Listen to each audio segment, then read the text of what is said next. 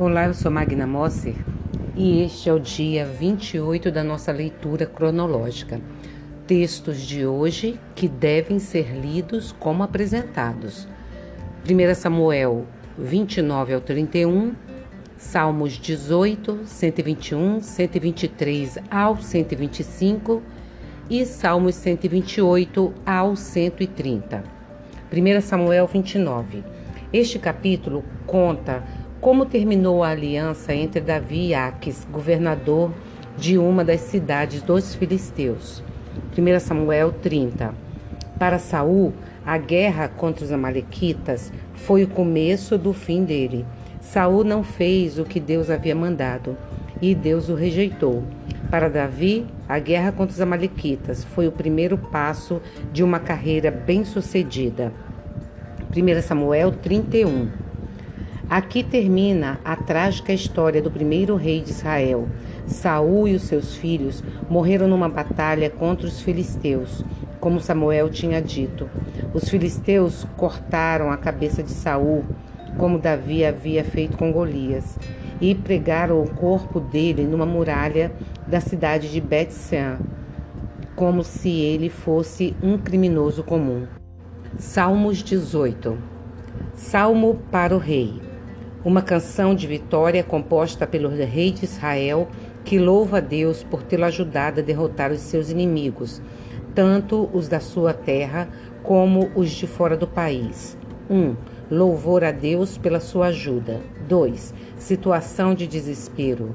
3. O Deus poderoso livra o salmista dos seus inimigos. 4. Deus ajuda o salmista porque é uma pessoa honesta. 5. O Senhor é a defesa do salmista. 6. A vitória contra os inimigos é conseguida pelo poder de Deus. 7. Louvor ao Senhor. Salmo 121.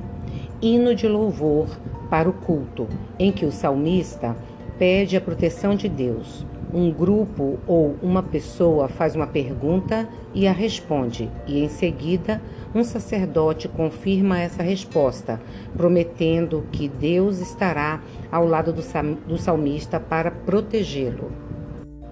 Salmos 123 Súplica do povo que se queixa dos inimigos e pede ajuda. No versículo 1 fala uma pessoa, mas no restante do salmo fala o grupo. Salmo 124. Hino de ação de graças para o culto, em que o povo agradece a Deus porque ele os livrou do poder dos, de inimigos. A pergunta inicial, provavelmente feita pelo sacerdote, é respondida pelo povo.